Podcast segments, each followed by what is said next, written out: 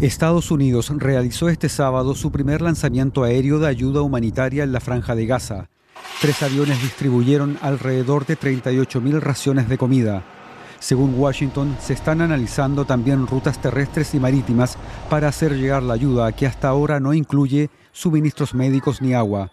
Naciones Unidas ha advertido de que el enclave palestino está al borde de una hambruna tras casi cinco meses de conflicto.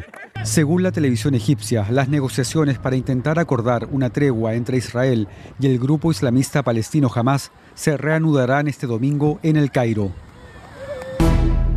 El buque Rubimar, cargado con miles de toneladas de fertilizante, se ha hundido en el Mar Rojo. Ello tras sufrir un ataque con misiles a mediados de febrero por parte de los rebeldes hutíes de Yemen.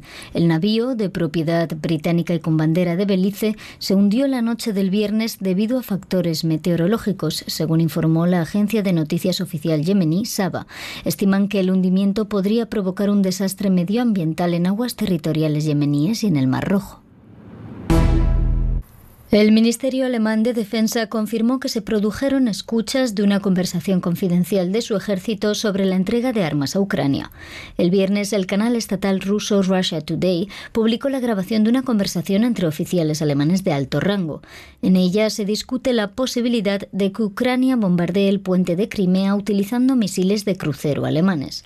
Hasta ahora, Alemania se ha negado a suministrar a Ucrania los misiles Taurus de largo alcance que se mencionan en la conversación. Jefe del gobierno alemán, Olaf Scholz, prometió este sábado una investigación rápida y exhaustiva.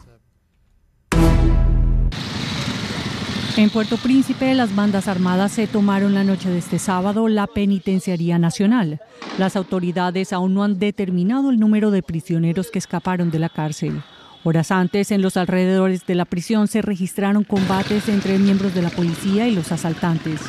En Haití, los grupos armados se muestran decididos a derrocar al gobierno del primer ministro Ariel Henry.